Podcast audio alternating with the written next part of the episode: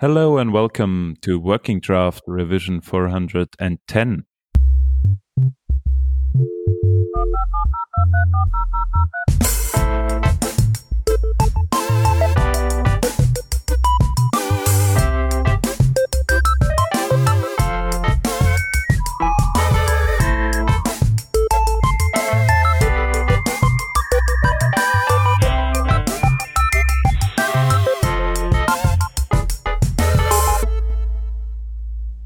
We're back in an English episode again because we have a very special guest. Uh, we will come to that in a second, but beforehand, let me introduce the hosts from Working Draft. There is Khalil. Hi, Khalil. Hey. And then Stefan is with us. Hello. And I am Hans. Uh, nice to have you all on board and listening to our episode uh, with our very special guest, uh, Krzysztof is your name, right? Hi. Hi, hello. Yeah, that's that's, correct. I'm Krzysztof. You can call me Chris. Hi, Chris. Uh, nice to have you with us. Um, you're here. You're working for a company uh, which is called Cliqz, and um, you work in the field of browser engineering. But uh, I let you introduce yourself so everybody gets to know you a little bit better. All right. Uh, so yeah, in fact, I'm a browser developer at Cliqz, and Cliqz is this uh, independent search engine built here in Munich, Germany. So what we do, we try to build our own search engine that can compete with uh, Google and with Bing uh, on the German market. And we were kind of like below the radar in the past years, but now we started to move out a little bit more. So hopefully you'll hear about us soon. Uh, but I myself, like a web developer, and uh, I was doing this for like many, many years, like I don't know, eight years before I uh, moved here to Germany five years ago. And when I got a deep dive into Mozilla Firefox and kind of uh, completely fall in love with uh, how Firefox is being made and what it allows us to do. So today I hope to speak with you a little bit about this passion of mine, which is the uh, Firefox codebase and also how we have used it at Cliqz to build our own browsers for desktop and for uh, Android. And uh, what you can do yourself as a web developer with these technologies uh, that are inside of Mozilla that you may be not aware of. Uh, so you can check me out at uh, GitHub or, or on Twitter. My handle is CHRMOD. Uh, and what you may find kind of cool is that most of this work that I uh, am doing these days is completely open source. So like my GitHub is kind of full of uh, pretty interesting stuff. I hope. Great. Uh, so we will link that in our show notes uh, just to make sure that everybody finds that. Um, really interesting what you said about uh, Cliqz. You're a, a, search engine that wants to compete with Google, which is a pretty bold uh, statement, I guess. yeah, yeah, it's uh, it, it, really is, and this is like extremely challenging task if you think about it. Like we're a company of of less than hundred people, and we still uh, fight for a, for a better internet, trying to oppose the monopolies out there. Uh, and this is mostly uh, possible because we make wise choices when it comes to technological choices. And like choosing Firefox was uh, one of those choices. But I will also share quite a bit of the details on how we think about the web and uh, how our approaches allows us to directly compete uh, with giants as Google. Uh, yeah, we will go uh, definitely into detail about that. Uh, and I think so. Maybe you can go a little bit into detail about what is like the special thing about you that that your company is like doing, uh, and in competing with um, Google and and and uh, other search engine providers. Well, first, what is what is very special about Cliqz uh, that is uh, really unlike most of the search engines that you see on the market, other obviously than Google and Bing, is that we uh, have our own genuine search index. That is, we're not just repackaged Bing like uh, some others on the market, uh, but in fact we are uh, building our search and we rank the results by ourselves. So this is like built from the ground up and uh, uh, with with this, what we are able to offer to the user is completely safe and private search experience. That is, uh, we we all see what is happening with the modern web, like uh, how the trackers are omnipresent and how uh, ad targeting infiltrates basically every aspect of our digital lives. We also have seen uh, to what extent uh, this data uh, can be abused and we thought this is really not the right thing uh, to be happening. So we've, we've came with this uh, mission for ourselves that we have to heal the internet uh, out there and uh, try to uh, oppose the trend of surveillance capitalism uh, completely taking over our online lives. so first, what we do is to provide you the search engine because what we have figured out, modern web is like a, a combination of, of, the web content, obviously, uh, the browsers and the search engines. And to the normal user, like to my mom, those three topics are basically indistinguishable. Like if you're saying I'm surfing the internet, like this implies that you're using the browser and you're using search engine. Like uh, normal users then cannot distinguish those things. Like to them, like Google is everything. Uh, at the same time, uh, this is really true because like the omnipresent uh, uh, trackers uh, of, of uh, Google and the ad networks are in fact gathering information from every single website that you're visiting, uh, basically building your your online profile, even though you think you're a private person over internet. Those big companies, and this is not only Google, but a lot of companies that take part in the ad ecosystems, uh, are able to tell you who you are exactly and what can be, uh, and they can use this information uh, in various ways that you may not necessarily uh, be happy with. So maybe I will give you like this this example of how uh, we came to this knowledge. So to build a search engine, uh, we have to know how the web look like. So we would like to know like what websites users are visiting. So we uh, use the opportunity and try to buy some of this data out of the market, which is like seemingly legal interest, like uh, because like you can just get this from perfectly legal companies which have collected the data in some ways.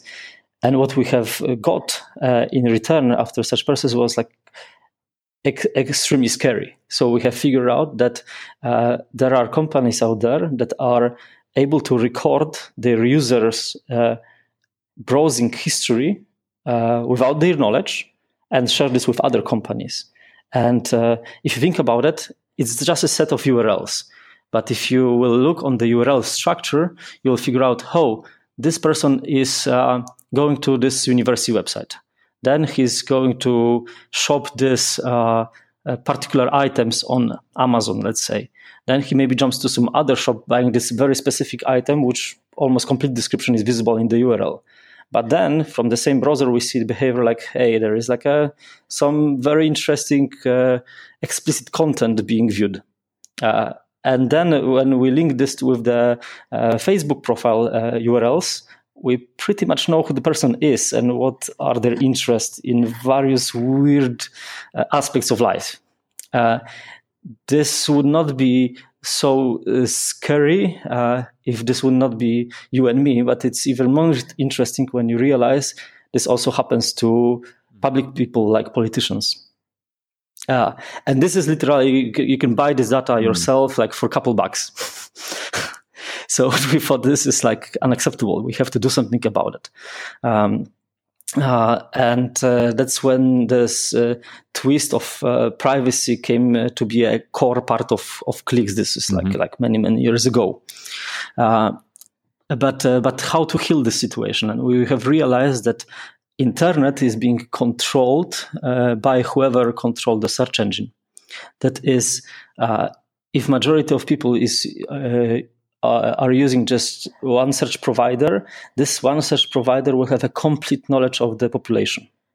Because not only they uh, know what you're looking for, but you also they also know which websites you are visiting. That uh, is, they can uh, uh, target your attention to the direction that uh, they want. And in past years, we we see scandals like Cambridge Analytica that are um, making us all more aware that this is a, a, real problem. Like, in fact, we try to deal with this problem for many, many years at, at Cliqz, but to do so, you really have to have a, a great tech and a, a lot of data. Um, so, when we have uh, realized that uh, competing with Google directly, it's really, really hard, mostly because like it's very hard to convince people to change their search engine uh, we have uh, figured out uh, that we need a smart distribution channel, something that people can understand. And, and this came out to be a web browser. Like it's super easy to just go to the website and download a web browser and try it out for uh, quite some time. Like a lot of people these days have multiple browsers. You use Firefox at home and maybe use Chrome at, uh, at the office, or maybe you use them for different purposes because you're aware about tracking and you don't want to uh, mix those profiles with each other. Like some people use Firefox for banking, for instance. Um, so for us, this was like a, a way to push out um, our research technology uh, and being um, easy to understand to to people that are not necessarily eager to understand or invest into understanding how the web works. Um, so five years ago, Cliqz have uh, forked Firefox. I have just joined the company. Uh, I was uh, very lucky to to be given with this task.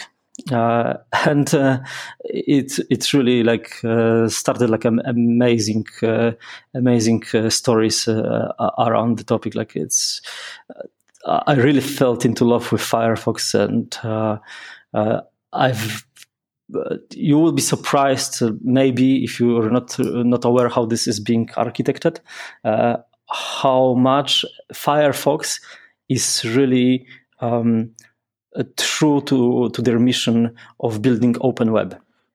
Yeah, but this is like an uh, entire aspect of the discussion, yeah. just this Firefox part. But uh, what maybe just concluding the Cliqz part is that we have took Firefox because we wanted to be a browser, and we made uh, something bigger than just hmm. Firefox. Like uh, we built on top of the browser, we use the browser as a platform to distribute our technologies, and I will tell you a little bit about those too. Yeah, so uh, really interesting how you like figured out the way from being a search engine uh, to making like a, a whole browser, right? Yeah. So in a in a way, the search the the having a browser is just byproduct of a necessity to distribute search. Yeah. But you will see very soon that those things come in hand in uh, in various situations, and this makes a lot of sense. Uh, those things to be bundled. Mm. Uh, even more so when you consider that uh, there is only one uh, real competitor on the market that is also offering that, and this is obviously Google. because like uh, owning a, a, search in a way uh, is not enough. If you will be just using a private search engine, this will not make your digital life safer because like the moment you escape your favorite private search engine you will be going to the websites that uh, are tracking you and are and will be gathering data about uh, you all the time. So what you really need is to be protected at all times, and there is uh, this could be only guaranteed by the by the browser. So uh, even though we started uh, with uh, with the browsers as the way to distribute our search, uh, what we have learned is that. Um, this, the privacy on the web can be only provided if you uh, control the, the network and you're able to decide what can be leaving your browser or what uh, has to stay in it. Uh, so yeah, that's that's really like a, a very good point. I think, um, and and this is what makes this topic I think uh, so hard uh, because I mean Google Chrome. Uh, it's like uh, we can talk about that maybe in a in a minute they also like have a lot of control over the network and everything and they can like uh, for example from a google point of view uh, gather a lot of data uh, which helps google uh, to to give you better ads or uh, to sell your data to someone else or whatever. Uh, but in contrast, if you're using a browser like, let's say, your browser, uh, then it's it's also possible for you uh, to protect this data or also use it like uh, in contrary to to use it against that uh, or to sell it to some uh, company that maybe wants the data uh, wants the data. Yeah, exactly. That's that's an amazing risk of uh, uh, of using some some browser that you don't know or you cannot trust. And this uh, I can uh, like also share with you some details on how we at Cliqz believe in open and transparent and private web, and what approaches we have took to guarantees to guarantee to ourselves that uh, we won't become a part of the risk factor. So, like, uh, obviously, this like uh, every private search company uh, uh, or every company that has uh, cares about privacy will be telling you. But we also take like a, a, serious steps to guarantee this to you, and this is like a topic in, by itself. so. Um what we see nowadays is like the trend. For example, um, there was uh, Internet Explorer, then they ported it over um, some parts of the code base and, and rewrote the whole browser, and then it became Edge. And at some point, they decided, or Microsoft decided, to throw away this code that they have just written uh, and to use Chromium as the as the main engine for their browser. The same happened a couple of years ago with Opera. Um, and what you can see is a lot of browsers uh, using Chromium uh, as the basic uh, or the basis for their um, yeah their core uh, um, I don't know calculations or anything like that. Um, but you decided to use uh, Mozilla's Firefox engine uh, how come? Why was that? Why didn't you take Chromium? Well, uh, this is like a, a, a, multifold discussion. Like, like you first have to realize that Cliqz started um, as the Firefox extension. So, like a few, a couple years ago, we still have have something called the bootstrapped extensions, which were really like um, a pieces of code that you can put into your Firefox code, and they will be having complete access to every single API that Firefox is being constructed with. So those Bootstrap APIs, those Bootstrap extensions were truly morphing your browser into something else. So you can imagine if you want to remove a piece of interface or you want to make it your own, you could do it. There were absolutely no limits uh, to that platform. Uh, and uh, they were really beloved uh, by the users. Like a, lot of power users were appreciating plugins like um, Vimperator or uh, or various uh, like uh, ad blockers because they could provide the the level of integration of the browser that Chromium couldn't provide because they took a, a different approach. Uh, unfortunately, w- what was happening at the same time is that um, Firefox, by exposing those APIs, was uh, incapable of making changes. Imagine that, like you, you're building your application, and and somehow you're saying, "Hey, I will let this uh, this user to do whatever they like with our APIs," and then let's say this this this user's like uh, code becomes more and more popular like this add-on becomes more popular they have uh, hundreds and thousands and hundreds of thousands of uh, of users and suddenly you realize wow I cannot refactor my code now. because if I will change this API, those add-ons will be broken. And uh, that was a really a problem to, to Mozilla. They they can, could not innovate. They couldn't change their uh, internal uh, architecture, uh, and by this uh, they were unable to compete. Um, there was also like a, a secondary uh, threat around those Bootstrap add-ons, and that was their security and privacy. Because if your add-on could do whatever, uh, they could really do whatever. So if they would like to spy on the users, they had access to entire browser history, to all the APIs. They could access even the file system, checking your entire hard disk if they would like to. And even if their code would be looking seemingly uh, safe, they could even hijack other add-ons to do some malicious things for them uh, in a way that it was impossible to detect with a very very uh, careful code review. Uh, that was another cost to Mozilla that they have to take if they wanted to keep the add-ons ecosystem running. Every single add-on had to be manually reviewed by real people. and if you were pushing like updates, every single updates would have to be reviewed. So even though like like it's what the, like they say like uh, with great power comes great responsibility right so you, they were giving this power but they were responsible not the users not the add-on mm-hmm. developers um, but uh, at this era uh, of firefox add-ons we we utilize this uh, this immense power to basically make Firefox our own. So what we have started to do is to hijack the browser's uh, URL bar. So when you were installing the Cliqz add-on on Firefox, uh, you you were were completely changing your experience by the way that whenever you type something in the URL bar, we were uh, showing you our search results directly inside of the browser. There was no need to go to, to search engine. You were just having all the results immediately there. And that's how we started. That's how we figure out, hey, uh, by just being a Firefox add-on, we can distribute our search. Uh, and this was going well.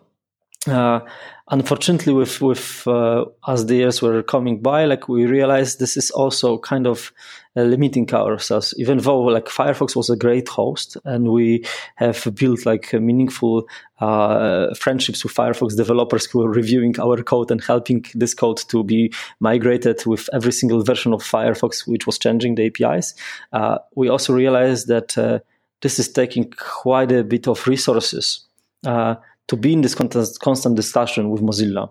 Um, and even though we wanted to become a part of Mozilla, and Mozilla was even an uh, an investor in Cliqz uh, with a plan to roll it out to to German population, uh, when Google heard about the, the plan, they, they say they could not. Uh, because like you have to be aware that majority of Mozilla's income uh, comes from uh, Google ad deals. Yeah, that's what I thought all the time when you talked about this. Like uh, Mozilla gets all the money. There was this large discussion about a couple of years ago. Yeah. Mozilla gets all the money from Google, and uh, so there they they had their power at Mozilla and said, no, you can't roll out that privacy uh, re- uh, responsible uh, search engine. So even though Click's mission is extremely compatible with ones of Mozilla, uh, we are unable to be partners. Like they, they just couldn't innovate in this landscape. Like Google don't want another search engine uh, around the block to compete with them. So this cooperation have to end. Uh, fortunately, like we kind of foreseen that being uh, controlled by the uh, platform owner, in this case by Mozilla, look, we're really limiting our options. We already had uh, Cliqz browsers uh, uh, built and, and ready to distribute by uh, our own. And here, obviously, the, the technological choice was to go with Firefox because we uh, already integrated with it. We already knew its code base. We already knew how to make those changes. Uh, and here comes like a, a, great twist to this entire uh, discussion on which browser engine to choose if you build your own fork. Like it was kind of a surprising fact to me five years ago when I've learned the majority of Firefox uh, ap- application code is written in JavaScript. like uh, if you compare this to Chromium, which is completely constructed with C++, uh, that was that was kind of a relief that I can just open Firefox DevTools, like normal web inspector, connect it to the Firefox instance itself, and start to debug this as it would be a website. So I could start to use my normal uh, debugger. I could use normal DOM inspector, even though what what was inside of the Firefox wasn't exactly a DOM. It was a, a DOM-like structure that they called uh, XUL, XUL, um, which is a fairly fairly old kind of uh, a, a, way to to build applications that developed by Mozilla. Like uh, like if you start to, to dig into Firefox, you realize that Firefox has this cross platform um, application development platform uh, for for so many years. Now people are so amazed that hey, if you want to build an app, you can just use Electron, and uh, and then it will ship to to Windows, to Mac OS, and to Linux. But in fact, what Mozilla had, it, uh, it there was a thing called a XULRunner, which was basically something like Electron, which was allowing you to construct like the almost like web almost website like applications and deliver them to every platform like 15 years ago or maybe even 20 years ago.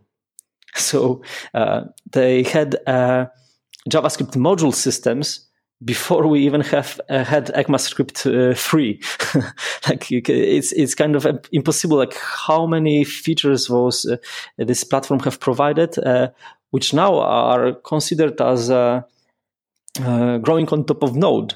Uh, because like now Node allowed you to have a nice module system for JavaScript, which was never part of the web. But Node kind of uh, showed us that we can have, in fact, modular JavaScript. Uh, but in fact, like Firefox have this uh, many, many years uh, earlier.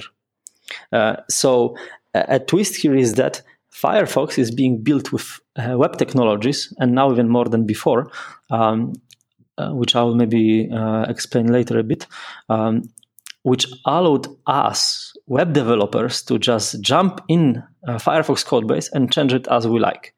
And if you compare it to like, uh, and I will say this traditional uh, browser development, and I am saying traditional because in fact you can see the pattern. Majority of uh, browsers nowadays are being built on top of uh, Chromium.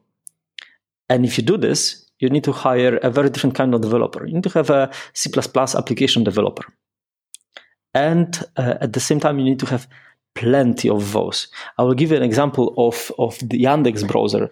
I think now they employ uh, something between 100 or, or 200 uh, C++ developers just to be able uh, to build a Chromium fork.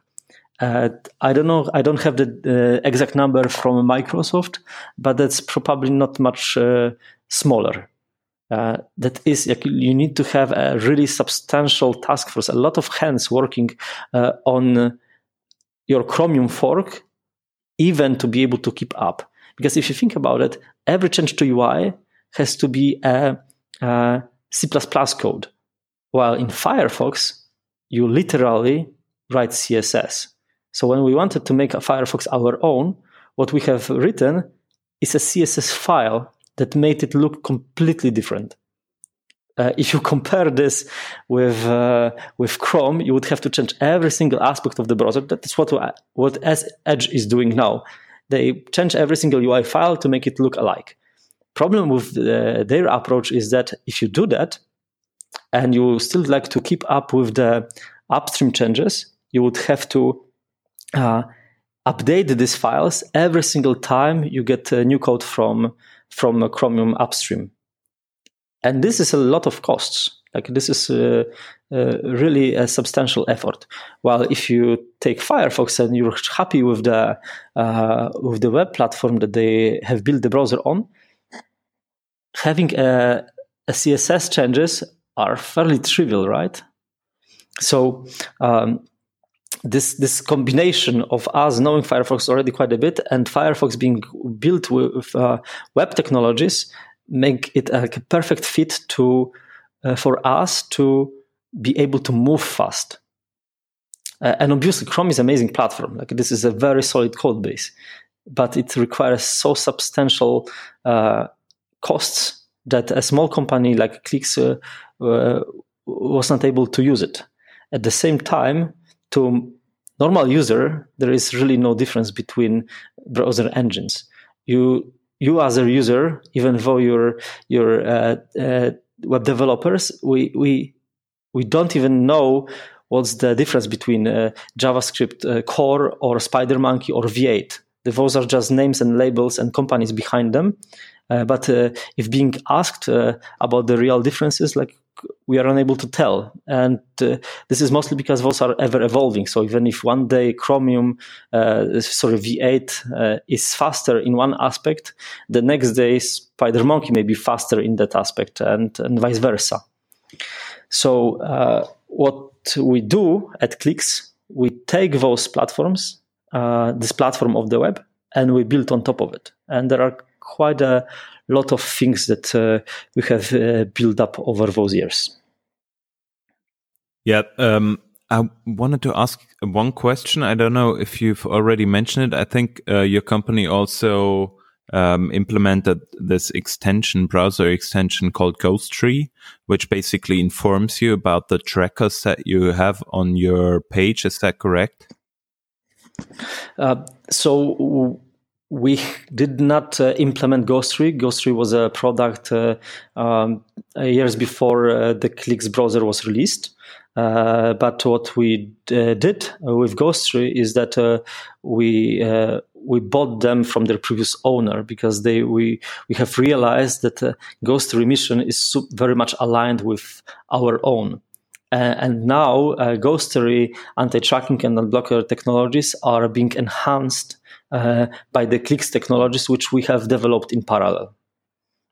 So, but uh, if you think about what what Ghostery is doing, is very much what what Cliqz browsers were doing already, mm-hmm. and this is like trying to get a control over what is happening in the browser in order to provide um, more safety and more privacy to our users. Uh, with maybe one distinction that uh, Ghostery at the same time uh, is also targeting like web professionals, web developers like us, uh, to give them insights on what is happening uh, on their websites. So maybe I will take a uh, like explain quite a bit what what what is wrong with the current web and with the trackers and the ad systems and and and things that uh, Ghostery and Cliqz is taking care of. All right. Yeah. Cool. All right. Yeah. So. Uh, we as web developers have this uh, tendency to solve our problems by using some some someone else code. So whenever we would like to do something, we just take a library that does it for us, and this is great and this makes a lot of sense. Uh, and uh, and we should all do this. Uh, but we extend this uh, kind of thinking to all problem solving. And problem uh, starts when we take this approach to solving like monetization problems, because uh, how the ad systems are being engineered nowadays. And I'm referring to real-time bidding platforms. Is that you just have to put one little script on the website, and somehow magically you get most relevant ads uh, with almost zero cost uh, you think? Uh, what in fact is happening this one little script sometimes called a tag manager uh, invites to your website um, some other parties some other scripts.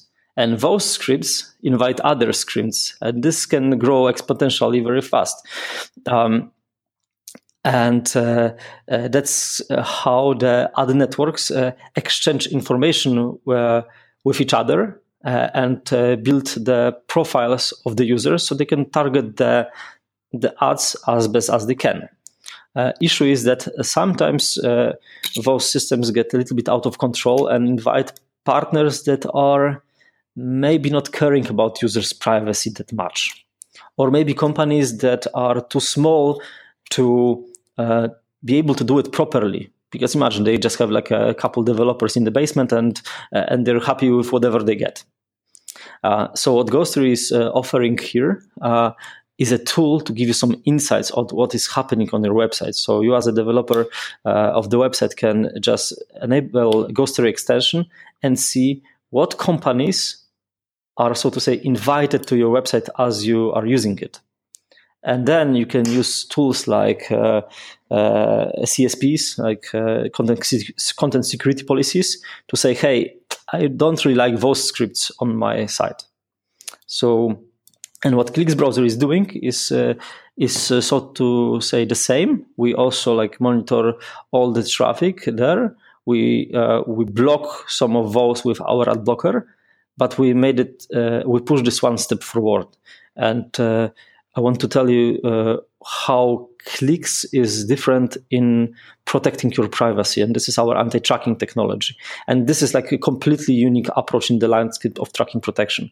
So, all traditional uh, ad blockers, what they do, they basically create those lists. And I say create because this is a manual work. You, you say, hey, those domains uh, or those URL patterns belong to the block list because they track users.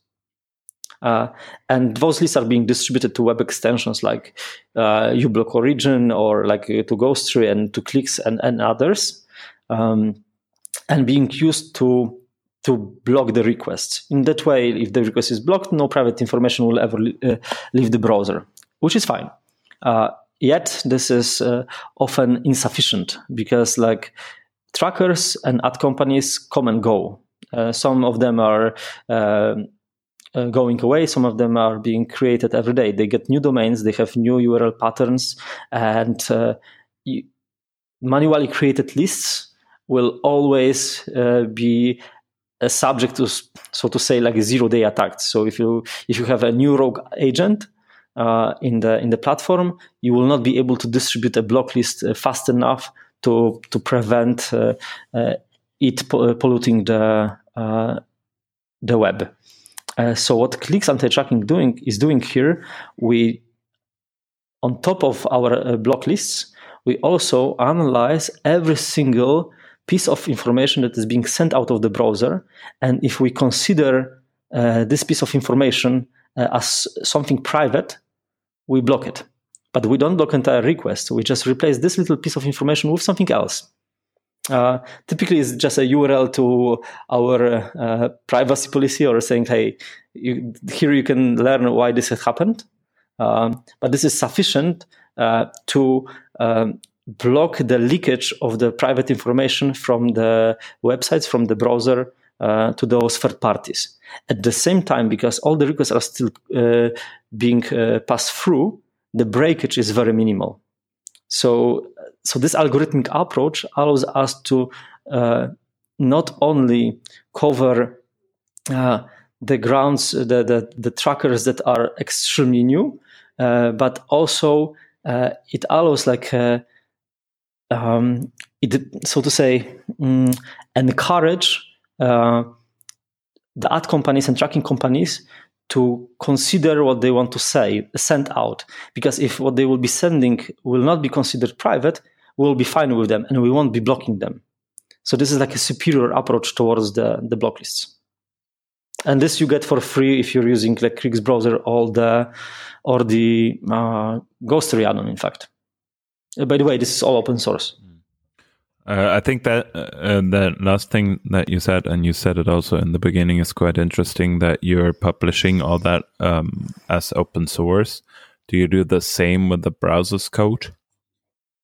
Yeah, of course. Like we, that's a part of this uh, um, transparency uh, belief we have at Cliqz. Like you cannot um, prove to anyone that uh, you, in fact, are not um, tracking them or violating their privacy uh, if they're unable to inspect your code. So we believe that every single piece of software that runs on the client in your phone or in your browser have to be open. You have to be able to inspect the code. You have to be able to check all the requests and see by yourself uh, that uh, uh what we do is in fact uh, fine. We even have this like a little um, uh, application or a or a add-on that we call a local sheriff uh, that you can install to the to the browser and see by yourself um, that what other browsers or what other add-ons are doing or what other websites are doing. So it's it's so so similar to um, to Ghostery. It's giving you this more insight on what is happening on your own machine. Uh, so we really believe that the transparency uh, is the key uh, uh to to your safety. Like uh, it cannot only be trust. Obviously, trust is also very important. You shouldn't use software that you don't trust, obviously, uh, but but trust shouldn't be sufficient. You should also make sure that all the code is open. And on top, maybe I will also add like a, a bit of uh, what we do when we learn when those things are happening, when we know when we detect new trackers or we detect the uh, the new leakage. We have built uh, an open source database which we called Who Tracks Me that allows you to just uh, look on the statistical information of any website and we will tell you exactly which ad companies, which tracker companies are being present on that website. Uh, because we have just uh, gathered this information from uh, from our uh, browsers, and we build the statistical profiles of those websites. So if you're even going to like the Cliqz uh, search uh, results page, like on every single result that you're visiting or you're going to visit, you can just uh, take a glimpse, uh, you take this glimpse of the information saying, hey, uh, how many trackers will be there before you take a decision to go there. So this is like we're trying to paint you this kind of a, a landscape of the modern web and expose this pollution. Uh, and we do all this, uh, so to say, in, uh, in public space. We have nothing to hide. Mm. Yeah, that's really interesting. And also, we're exposing what other parties are doing. Um, I mean, obviously, you have to get uh, money uh, somewhere from somewhere, um, and I think uh, I wouldn't wouldn't talk too much about that. Uh, but since you're putting like uh, privacy uh, as the main thing that is really important for you, there is also like this company. You also said it, Burda Media um, they are a pretty large media company, um, especially in Germany. I think I don't know about other countries. Yeah. Um, and and they are hugely invested in your product, right? That's that's true. Like in fact, Hubert Burda Media for all those years was like a uh, basically a sole uh, a sponsor of our work, and it was like like it, they created kind of amazing setup because not only they were able to put this money into this small company like ours to build this crazy technology that is uh, required to compete with Google, but also they have uh, asked for nothing in return. Uh, when I'm personally trying to justify the motivation, uh, uh, over time it becomes kind of clear. Uh, Hubert Burda Media and probably all other big publishers are really scared of the monopolies over internet. If we imagine the majority of their income comes from uh, other big companies, they're completely out of control. Uh, so it's really in all publishers' uh, benefit to have a healthy, a free internet when there is a competition over the search market and uh, and that's what we're trying to to create create a more healthy ecosystem. Uh, and uh, and so far uh, we're we're going good with uh, the the money coming from the from the publisher. Uh, at the same time we we know with time we will also have to be self-sufficient and we look for ways to um, to monetize our products. And this is kind of simple uh, if you take the principle of the mm, privacy by design uh, to your heart. Like ads on the web are not a problem. The tracking on the web is the problem. The fact that your information is being uh, shared with unknown third parties and you have no clue with whom exactly and how this will be used against you and when is a problem. But if you try to um, kind of uh, reverse the situation, saying, hey, instead of uh, doing server side targeting for the ads, uh, you do the client side targeting, you realize that you can pretty much do the same thing, but uh, staying completely private. So we at Cliqz have developed uh, a technology that we, we call My Offers, uh, which is basically building um, information about uh, users' interest uh, while they browse the the internet, uh, but this information is never le- leaving the browser. It's completely safe and completely completely encapsulated. what uh, how it's being used then is that uh, whenever we have something interesting to the user, we send them entire set of all the potential well offers and the browser decides locally which of them may be interesting to the user so this is like instead of doing something on a server we do it uh, on a client. And this is in fact happening in uh, a lot of features that Cliqz develop. So instead of having um, uh, uh, having the data collection in the client and then it's being sent to be aggregated and transformed on the server. What we do, we do all data uh, computation on on a client, and this has uh, quite a amazing benefit for us. We don't have to run the servers. We don't have to pay for this computation because everything we do is happening on your own device. So the user is happy because uh, their privacy is uh, satisfied, and we are happy because we don't have to pay for the servers, and on top, uh, we don't have to be worried that we will ever compromise users' privacy because like every company that is big enough will have to sooner or later be sure that their users are safe.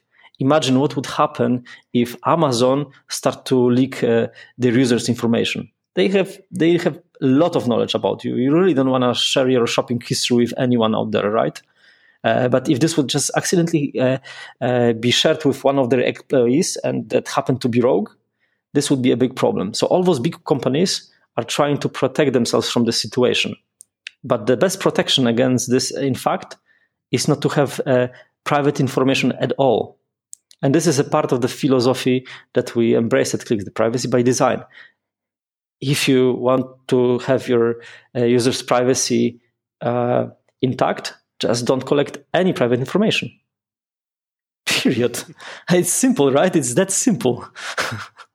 and it works great because like uh, with the advancements of hardware with uh, advancements of, of software and uh, uh and uh, techniques that uh, we have built over years we have figured out we you really don't have to have this information and you really don't want to have this information because like it's very expensive to treat data um, with um, appropriate care and the biggest risks you really not coming from those super big players because they have the funds to uh, to do it correctly.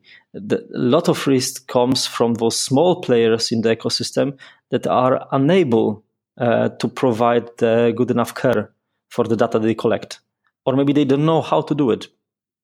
So here again in Cliqz products, we try to prevent this, those situations, but just uh, by just blocking these individual pieces of information uh, to be shared out of the browser.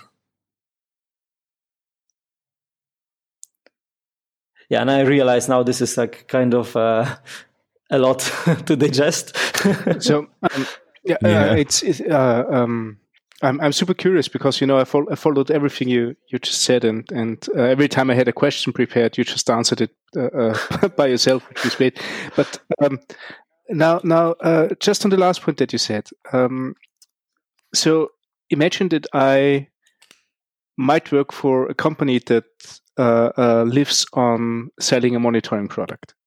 mostly because monitoring um, helps big companies to to know about the infrastructure, know about the health of the applications, know about any problem that might occur everywhere in in their application. And one part of that is, of course, uh, the front end, and this is where we inject uh, a thing called um, an agent, uh, a real user monitoring agent, which is 100% GDPR compliant, um, which means that we don't collect any uh, uh, data that the user isn't aware of that we collect.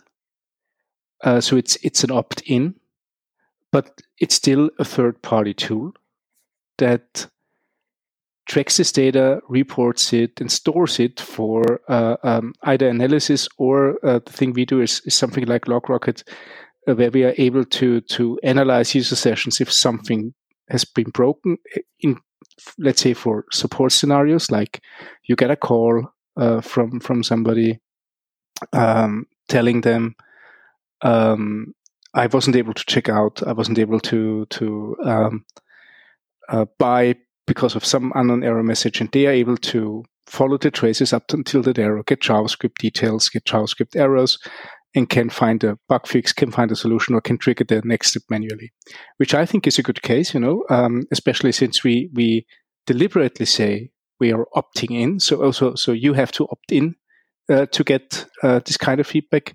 We are not collecting anything that you are not aware of. You are able to delete the data uh, at all times, we would fall under your uh, um, radar. Or, or let's let's put it that way: you you would block this feature, or how would it be possible if you block it that we could unblock it. Sure.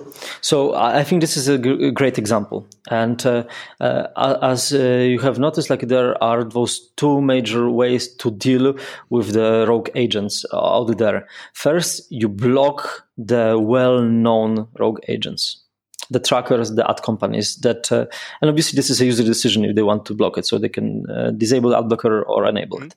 Uh, you can even have like fine grain control. If you use the Ghostery add-on, like you can decide, hey, this I like, this I don't like, and uh, uh, you do it per per company level.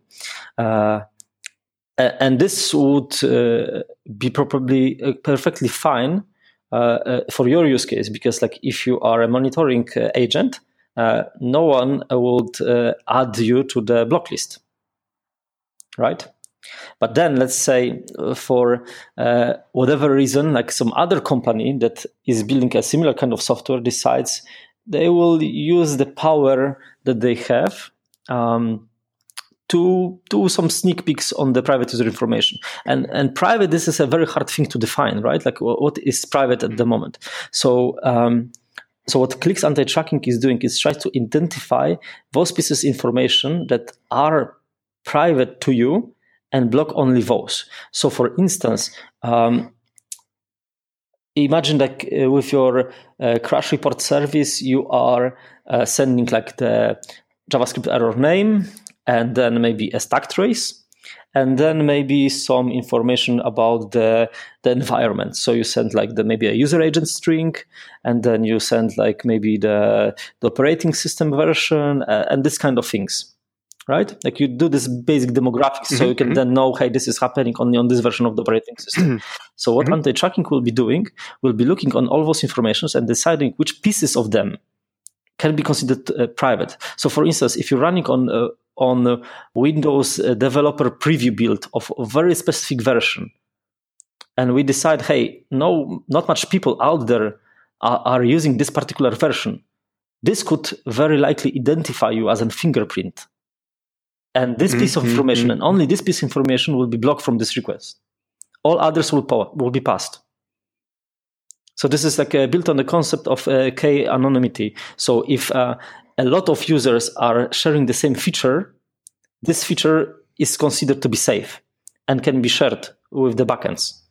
Uh, but if uh, only a few users have uh, a given feature, this feature should consider be uh, private uh, and should never be shared. So again, mm-hmm. that's what, that's what would make your software to work perfectly fine.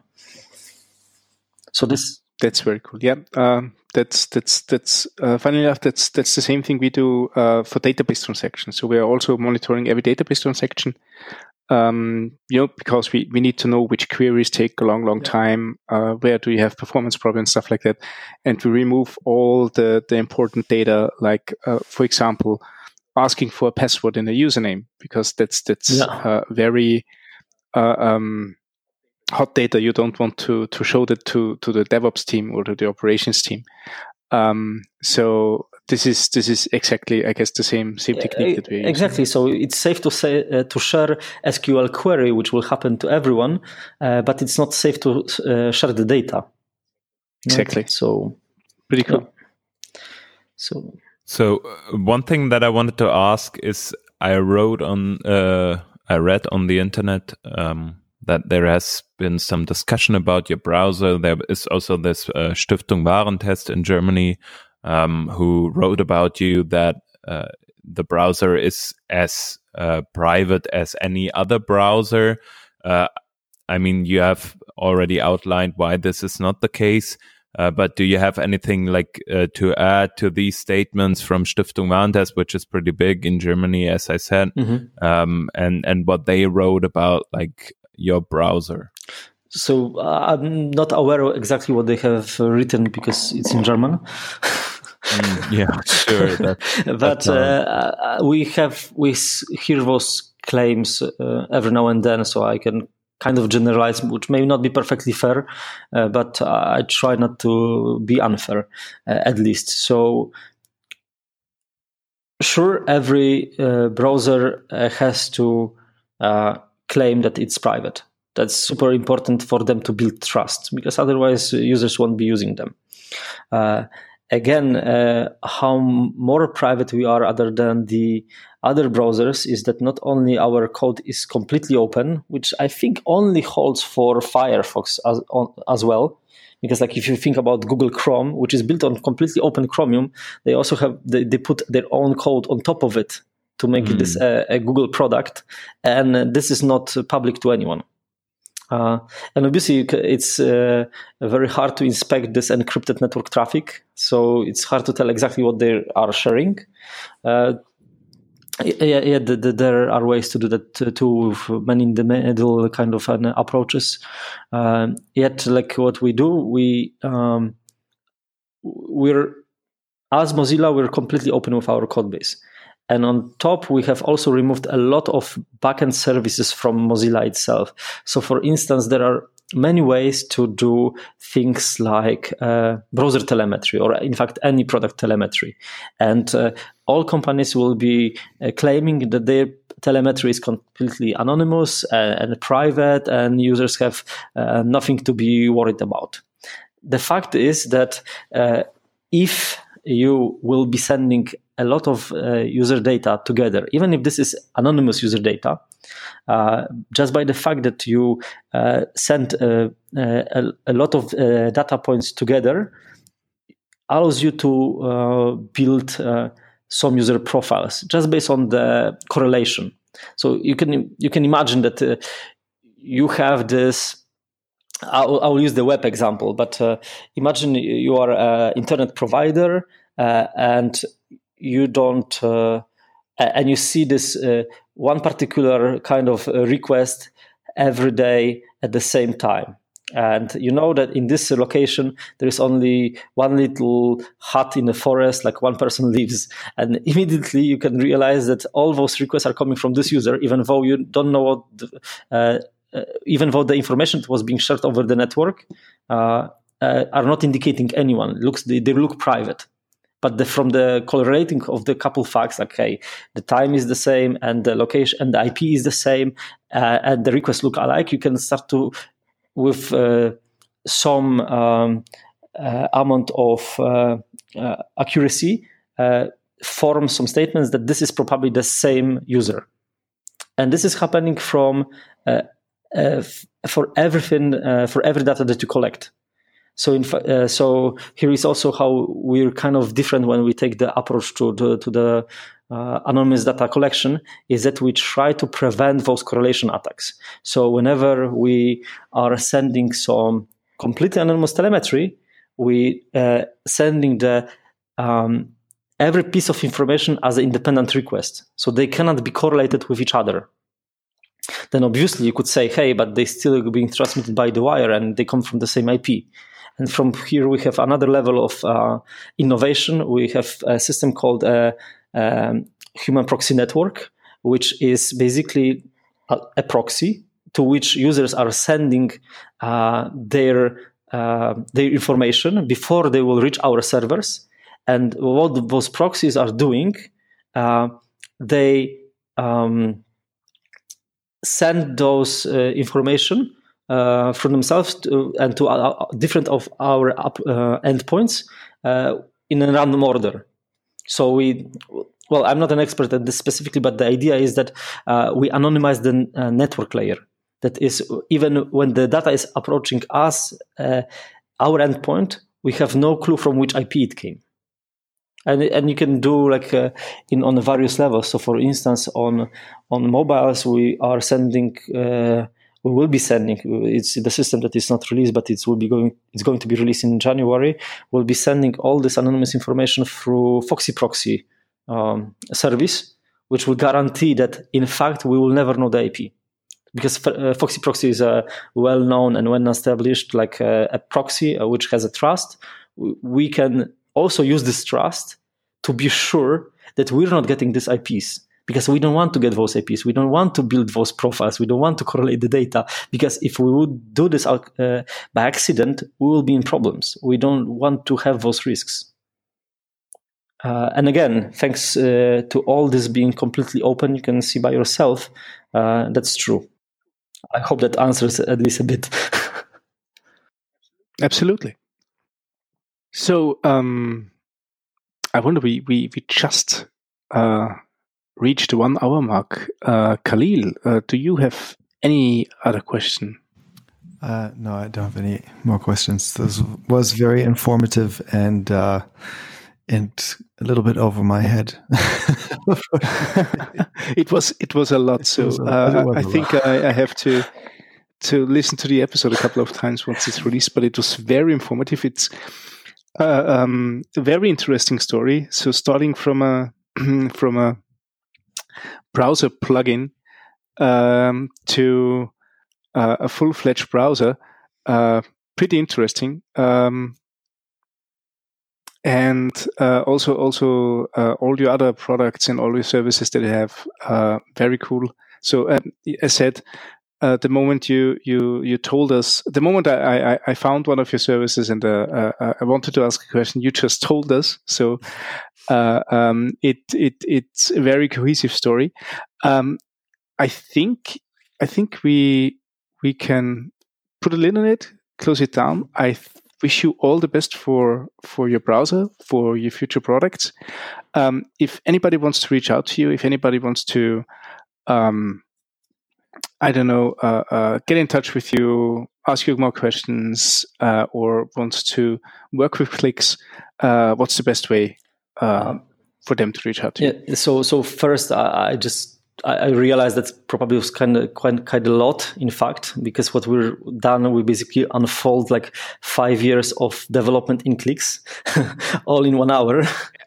and uh, absolutely, and in fact, what we have started to do with uh, entire Cliqz engineering team uh, this month, we have an advent of code on which we every single day release a blog post uh, on our technical blog that uh, uh, describes a, a, bit of what we're doing at Cliqz And these are lengthy, uh, very technical uh, blog posts, which you may uh, probably love to read. And they're just being released on our blog post. Like they're every second then they are trending on hacker news. So like one, is trending literally now. So, oh wow. so uh, you can take a look uh, on our uh, blog post. This is uh, ox65.dev which stands for one on one like Cliqz one on one. Ah. so uh, like every single day like through the entire advent we are describing what we are doing at Cliqz so this is like a longer more verbose versions of what i have just gave you so if you want more, feel free to go to ox65.dev. Um, that is for for Cliqz. Uh, I encourage you to to try our products. I am personally responsible now for the iOS browser, uh, which is a kind of a new challenge to me because I have to learn the iOS programming and uh, Swift. Mm-hmm. but uh, I, am I'm, I'm I'm super happy with this. Uh, um, also, uh, going fast and uh, and in the nice direction. So you can you can get our search and our privacy features in iOS too. Um, so go to cliqz.com or to App Store to to take a look on this. If you're interested in what I'm doing, as I said in the beginning, like uh, go to GitHub or to Twitter, and my handle is chrmod. So this is like change mode with an R inside of it. Like if you're a Linux guy, like you, will probably get it. so chrmod and uh, and yeah, I, w- I would love to to hear from any of you, like uh, on, on Twitter or on GitHub. Like uh, we try to do the uh, good job, and we, we we need your support. This is very important to us. By the way, your engine is really really cool because um, I looked for TypeScript and React and it spit out my blog post series first. So it's definitely the best. You see, uh, the best. This is built by engineers for engineers, right? Absolutely. and I, I, just looked for JavaScript conference in Austria, and it spit out ScriptConf first. So it's uh, uh, it's a it's a really cool uh, search engine. Yeah. Alrighty. So, uh, Christoph, thank you very much for joining us. Um, everybody else, please check out what what Cliqz is doing, and well, see you next time. Bye bye. Yeah, thanks for having me. Bye bye. Bye.